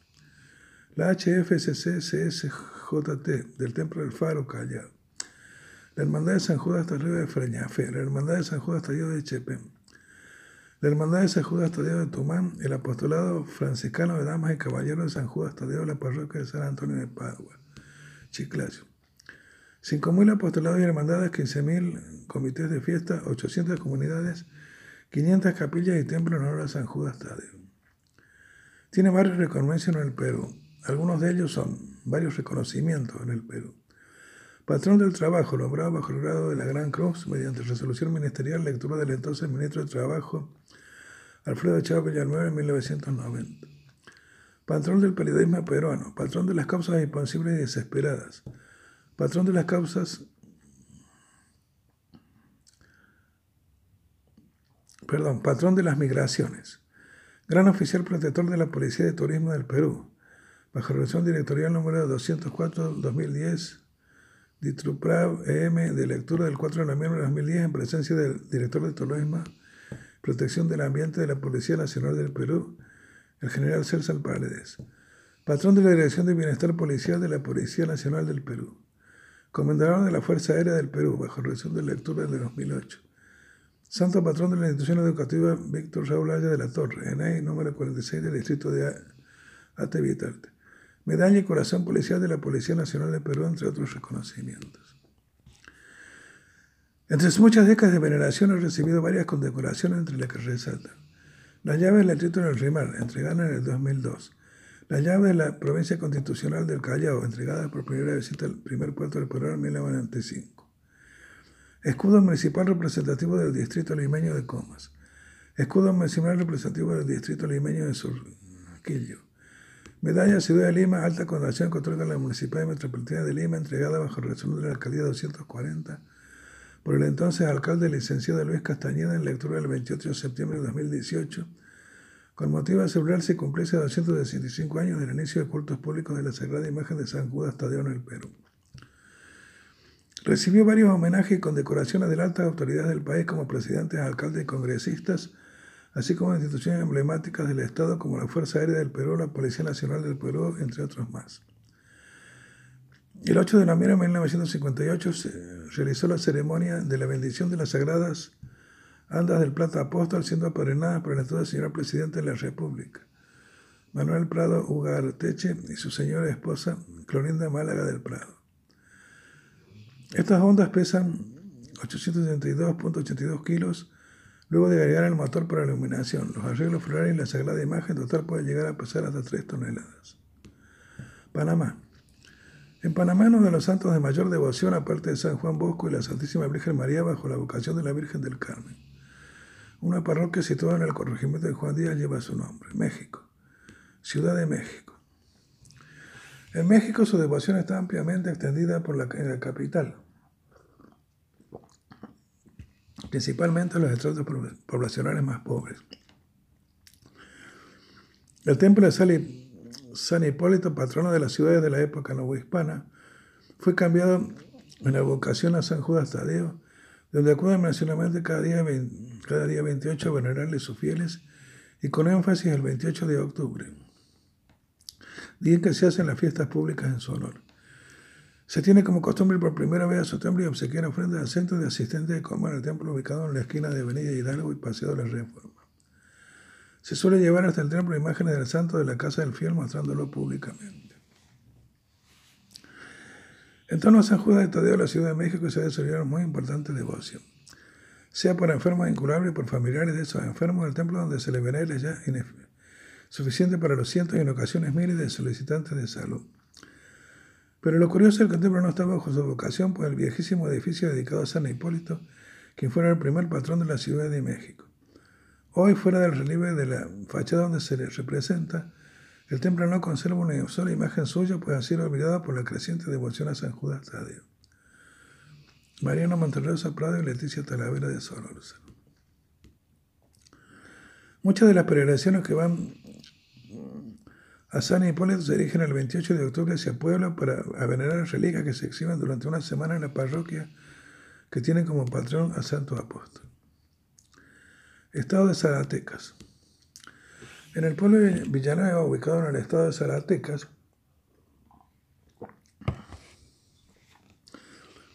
hay un templo en honor a San Judas Tadeo que, al que el 28 de octubre llegan a venerar a peregrinos de todo el estado, del resto del país del extranjero. Sin duda, el templo dedicado a San Judas Tadeo en Villanueva, Zaratecas, es uno de los templos más importantes en el país y atribuye a haber sido el primero en todo el continente americano donde se veneró a Judas Tadeo. Estado de Hidalgo. También es venerado en la comunidad de Buenavista al principio de Alfa Yucán, en el estado de Hidalgo, de donde actualmente se está construyendo una capilla en su honor. En Pachuca se encuentra un santuario en la colonia de Carboneras muy visitado en especial el 28 de cada mes. En la colonia del Palmar se ubica una parroquia que los feligreses acuden para pedir a San Juan Tadeo que les ayude en las causas difíciles. Estado de Puebla. En el estado de Puebla es venerado principalmente en los municipios de Huix, Colotla y Tecamachalco. Hasta allí caminan peregrinos de varias partes de los estados de Chiapas, Veracruz y Tabasco. Llegan a casa en reunión en el centro de la ciudad y otras partes donde se expone la imagen y se le cantan las mañanitas. Participan danzantes del estado de Chiapas que bailan enfrente de la imagen de San Judas Tadeo, se hace oración durante unas horas y luego se parte en peregrinación a una capilla que se encuentra en el municipio de Huizcolotla.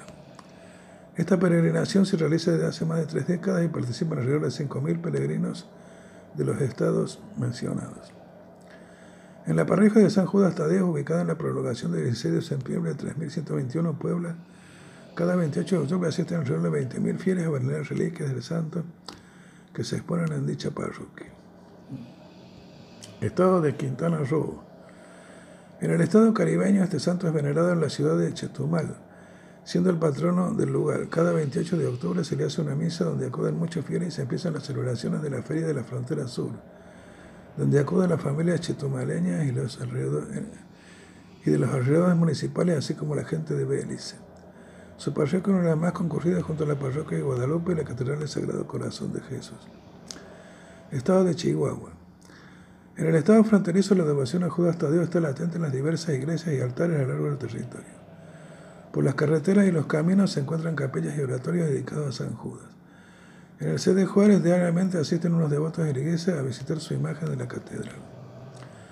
A las afueras del CD de Chihuahua, capital del estado, se cuenta con un lugar de peregrinación en el ejido Tomás García, donde los fieles acuden a pagar mandas, promesa de honor al apóstol. Diariamente se ven peregrinos que caminan desde la ciudad hasta la capilla de Tomás García. Actualmente la capilla está deteriorada y los espacios públicos ocupados por los ambulantes del lugar, lo que ha creado un conflicto por parte de peregrinos y la iglesia hacia los ejidatarios. La arquidiócesis planea construir una cerca, una cerca de esta iglesia, una nueva a fin de evitar los conflictos entre la población. Otro centro de devoción nacional es el templo de San Judas Tadeo del CDM donde actualmente se está ampliando la iglesia de San Judas. Para dar cabida a los fieles cada vez más numerosos que visitan el lugar diariamente, y en especial los días 28 de cada mes, la primera capilla del año 1980 y debido a la creciente devoción se destruyó para construir un nuevo santuario. Diariamente hay devotos que transitan la carrera Meoquí Delicias para visitar al santo en esta capilla, de donde acuden incluso devotos de los Estados Unidos. En la población de los Alicantes, en el municipio de La Cruz, también se encuentra una iglesia muy visitada por la feligresía.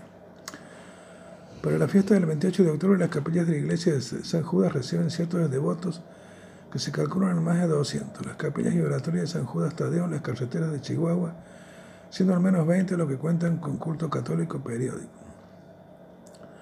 Las demás solo son centros devocionales y de oración donde actualmente las personas dejan vedoras y exvotos. Guatemala.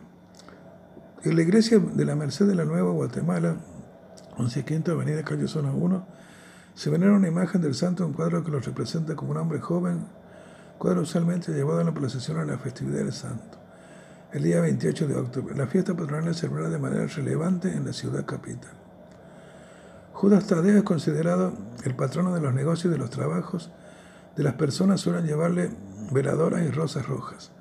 Existe gran cantidad de placas conmemorativas que se encuentran colocadas en el interior de la iglesia en agradecimiento de los favores concedidos.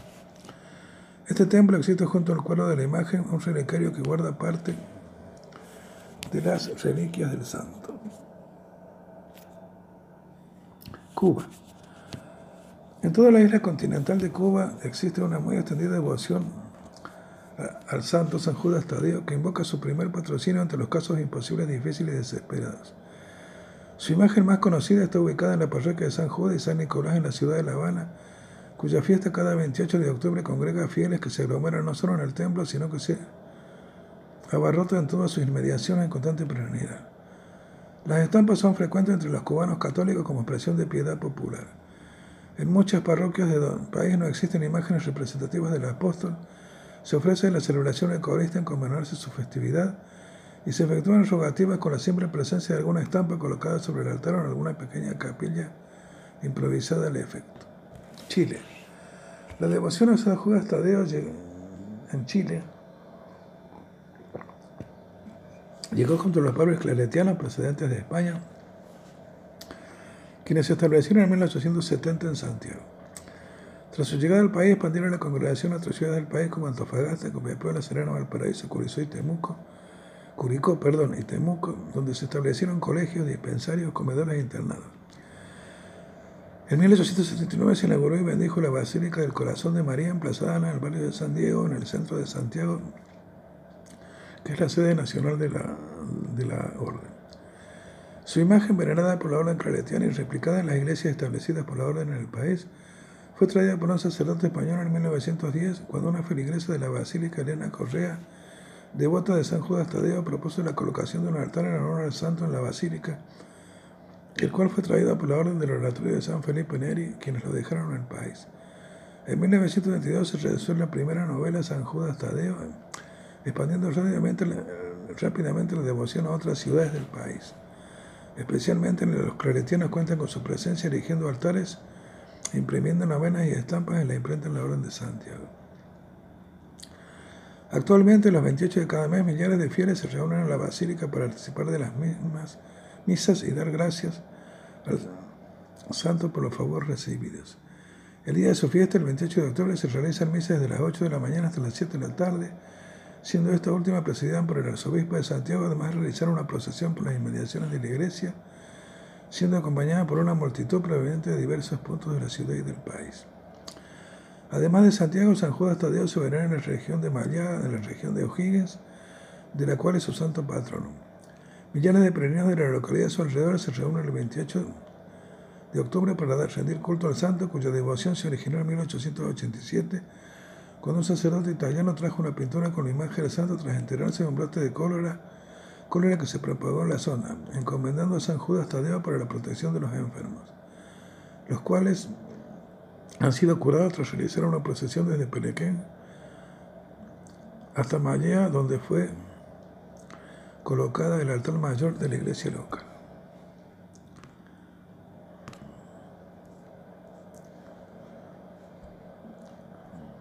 Citas bíblicas. Lucas 10.1.24, Mateo 10.3, Marcos 3.18. Lucas 6.16, Hechos 1.13, Judas 1.1. Juan 14, 22, 23. Hechos 1.12, 14. Gálatas 1.19. Hechos 12, 17, Hechos 15, 13, 21. Marcos 6, 3. Varias referencias. Artículo de Wikipedia en la Enciclopedia Libre.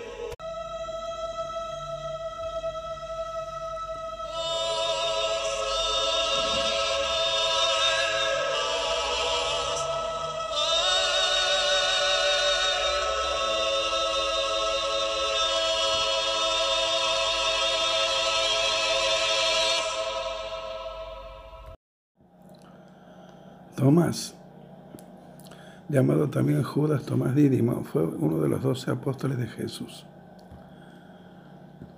El nombre Tomás significa gemelo en arameo y Dídimo tiene la misma acepción en griego.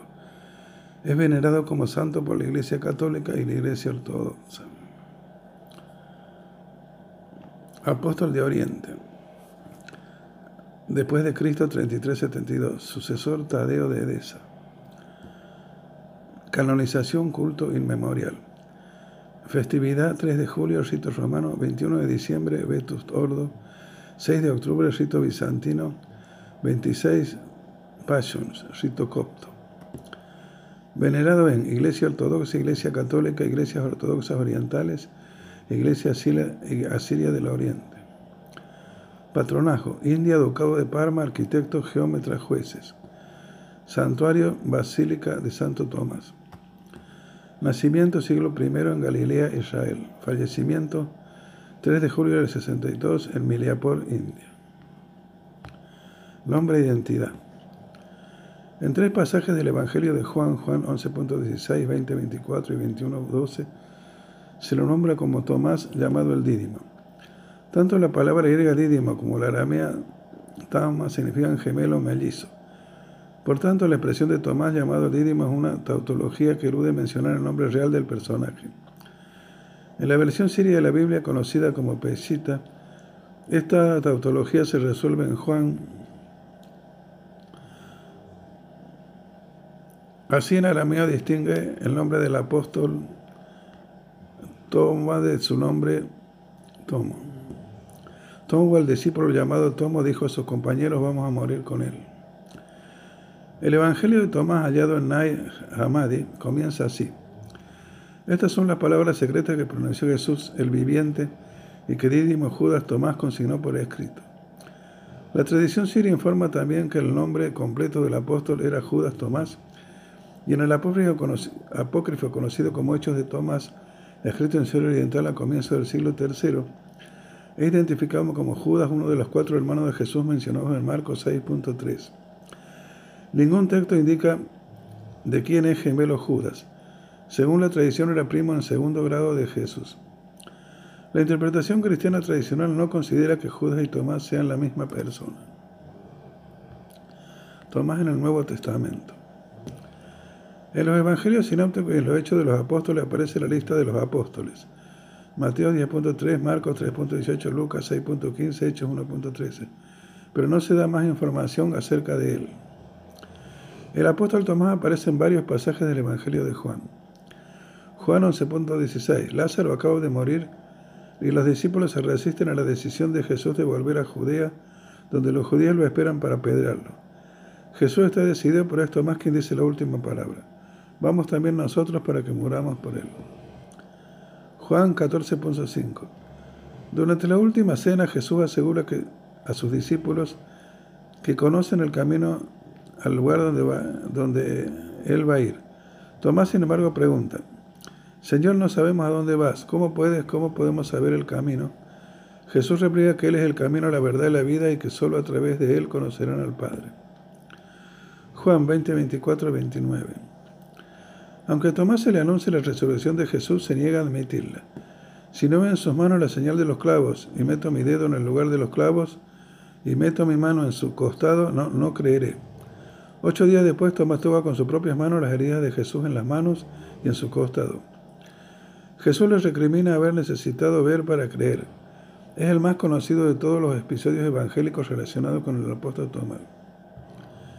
Escritos atribuidos a Tomás el apóstol. En los primeros siglos de la era cristiana circularon varios escritos que se presentaban a sí mismos como redactados por el apóstol Tomás. El más importante de todos ellos es sin duda el Evangelio de Tomás, apócrifo descubierto en 1945 en Nai Hammadi. Si bien el ejemplar conservado pertenece a la primera mitad del siglo IV, muchos estudiosos consideran que la obra en sí es mucho más antigua. Las fechas de composición, no obstante, varían entre el siglo I, lo cual sería contemporáneo de los Evangelios canónicos y el siglo III. Se trata de un conjunto de 114 dichos, logias de Jesús, que son pronunciamientos de Jesús o producto de las conversaciones con sus discípulos. Carece de material narrativo, no, está, no relata hechos de Jesús. El Evangelio de Tomás hace especial hincapié en que el reino de Dios está dentro de nosotros. Si vuestros guías os dicen que el reino está en el cielo, los pájaros os predecerán.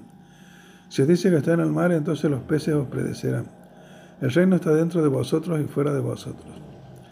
Cuando os lleguéis a conocer, entonces seréis conocidos y sabréis que vosotros sois los hijos del Padre viviente.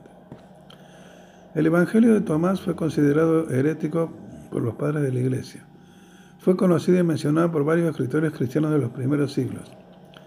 Hipólito de Roma, Orígenes, Eusebio de Cesarea, Cirilo de Jerusalén, etc. Que siempre indicaron que era un libro perteneciente a círculos separados de la Iglesia, aceptado por los gnósticos y en particular por los maniqueos. La investigadora Elaine Pagels sostiene que el Evangelio de Juan fue escrito en respuesta a esta obra. Otro apócrifo fue puesto bajo la autoridad de Tomás se trata del Evangelio del pseudo Tomás, no confundir con el anterior, escrito probablemente a finales del siglo II, tal vez en Siria, que se encuentra en el grupo de los apócrifos de la infancia. En el texto del gnóstico del siglo III, Pista y Sofía, Tomás es citado como uno de los tres testigos encargados de transmitir la enseñanza de Jesús junto a los apóstoles Felipe y Mateo, lo que parece demostrar que estaba bastante difundida su inclusión entre los evangelistas. Posibles sucesos posteriores. Se atribuye a Tomás la evangelización de Oriente.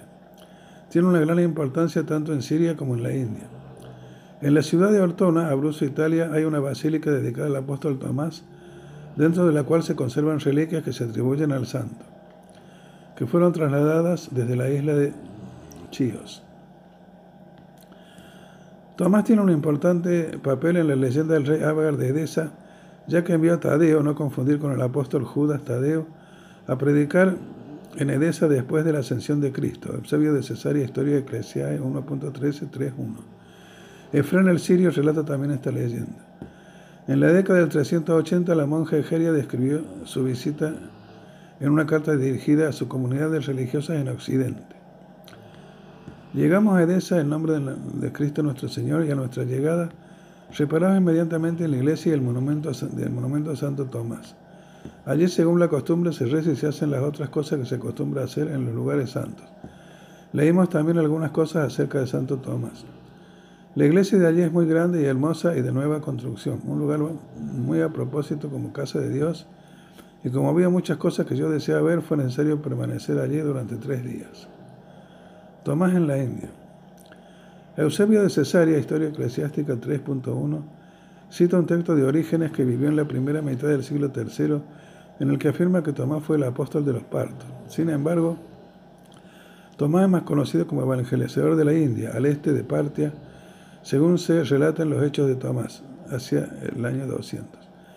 En Edesa, donde se veneran sus reliquias, el poeta Efrén el Sirio, muerto en el 373, escribió un himno en el que el diablo exclama, ¿En qué lugar escaparé del justo? Incité a la muerte a que acabase con los apóstoles para escapar así de sus golpes. Pero ahora se me golpea ahora más duramente. El apóstol de que escapé en la India me ha alcanzado en Edesa. Aquí y allí me encuentro con el mismo. Allí donde yo voy está Él. Aquí y allí lo encuentro para mi desgracia. Se han conservado varios himnos del apóstol Tomás atribuidos a Efraín el Sirio que en códice de los siglos VIII y IX que transmiten la tradición según la cual los restos de Tomás fueron llevados a Edesa desde la India por un mercader. Las reliquias, según la citada tradición, obraron milagros tanto en la India como en Edesa. Las diversas denominaciones de los modernos cristianos de Santo Tomás creen, según una tradición no escrita, que según ellos se remonta a finales del siglo II que Tomás desembarcó en Kodungalur en el año 52 y fundó las iglesias popularmente conocidas como Echarapaquilal, siete iglesias y media. Estas iglesias eran la de Kodungalur, Kolam, Niranam, Nilakal, Chayal, Kokalmangalam, Kotalkial, Parabur, Parayur, Chatukuralanga y Tirumbiram Kode, la media iglesia. Los hechos de Tomás describen en su capítulo 17 la visita de Tomás al rey Gondofares en el norte de la India. Según ese texto, capítulo 2 y 3, Tomás viajó a la India por mar. Que tales viajes eran posibles es conocido a través de textos como el periplo del mar Eritreo. En 1872 se descubrió que el rey Gandofares había existido realmente y que había reinado entre los años 21 y 47.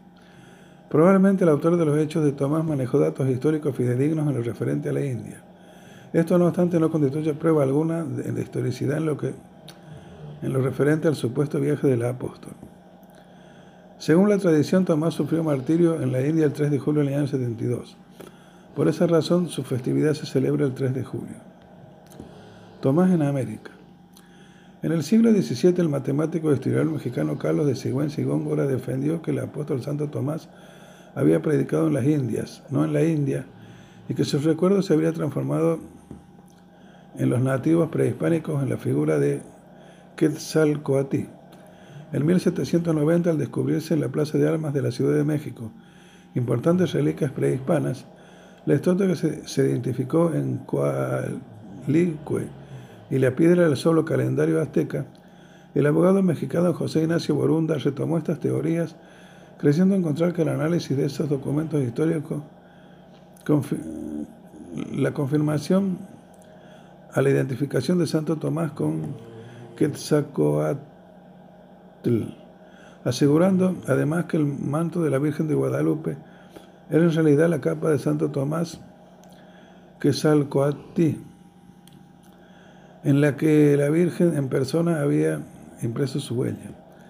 Estas suposiciones fueron aceptadas y defendidas por el padre dominico Servando Teresa del de Mier en un sermón que pronunció ante el arzobispo de México y el virrey de Nueva España el 12 de diciembre de 1794 en la insignia real colegiata de Nuestra Señora de Guadalupe. En la solemne festividad de la milagrosa aparición de dicha santa imagen, produciendo una gran conmoción, en tanto negaba la milagrosa aparición de la imagen, que llevó a que se abriera un proceso en el que se desautoriza por extravagante la suposición de hacer al apóstol Santo Tomás en la América del siglo I. Leyenda de Santo Tomás, País Sumé, en Paraguay. Un antiguo relato indígena narra que mucho tiempo antes de la llegada de los conquistadores europeos, anduvo por América un hombre alto de barba blanca y gran sabio llamado Sumeo Tumé, Alvarez Sumé Marangatú, que vino a enseñar el arte de la agricultura, a sembrar el maíz y la mandioca, y sobre todo enseñó las virtudes y uso de la hierba mate. Terminada su misión se volvió al mar dejando huellas de sus pisadas. Estas se encuentran en diversos cerros, Tacumbó de Asunción, tanto Tomás, Cristo Rey de Cacupé y Yaguarón, entre otros. Del Paraguay son llamadas Santo Tomé Piporé. Así en diversos cerros, Paisumé es un héroe cultural de los guaraníes, adaptado por los primeros misioneros cristianos, quienes lo identificaron con Santo Tomás, que se había adelantado para preparar la venida de ellos. Los nativos usaban para sus viajes a la costa y al Paraguay un sistema de camino conocido con el nombre de Peavirú y también con el nombre de Camino de Santo Tomás, que marcaba los lugares donde anduvo Tumé. El cacique Maracaná de Guairá relató la leyenda de Tomé a los padres Cataldino y Maceta. Tomás en la literatura. El escritor peruano Ricardo Palma, autor de las llamadas tradiciones peruanas realizadas en el siglo XIX, escribió una donde recoge la idea de que Santo Tomás también estuvo en la nación, esa nación americana. Se trata de su historia titulada La sandalia de Santo Tomás, publicada por primera vez en 1877 en la cuarta serie de las tradiciones. Artículo de, de Wikipedia, la enciclopedia libre con diversas referencias.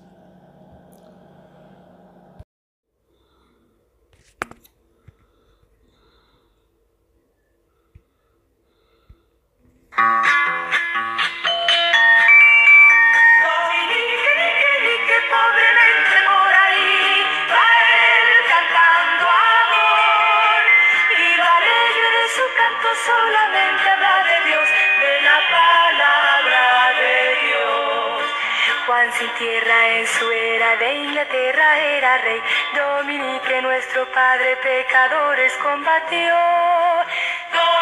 palabra de Dios. Cierto día en el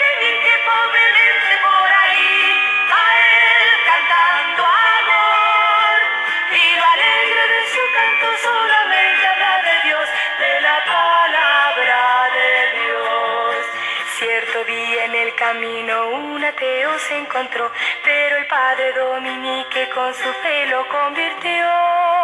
Dominique, nique, nique, pobremente por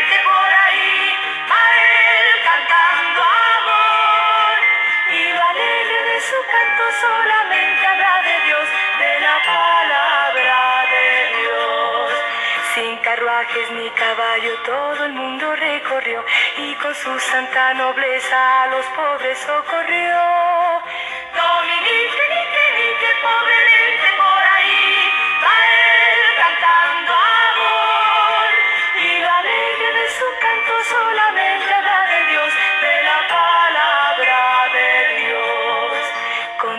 a todos los niños de su gran amor a Dios y a las hermanas piadosas él su orden les fundó.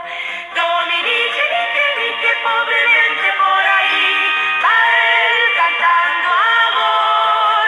Y lo alegre de su canto solamente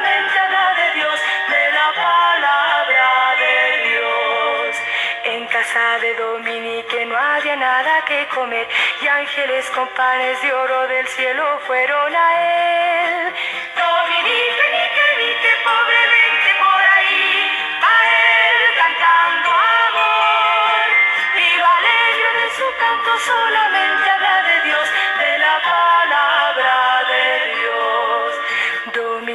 Padre nuestro, cúbrenos con tu gran fe, para que nuestros hermanos siempre elogien la verdad.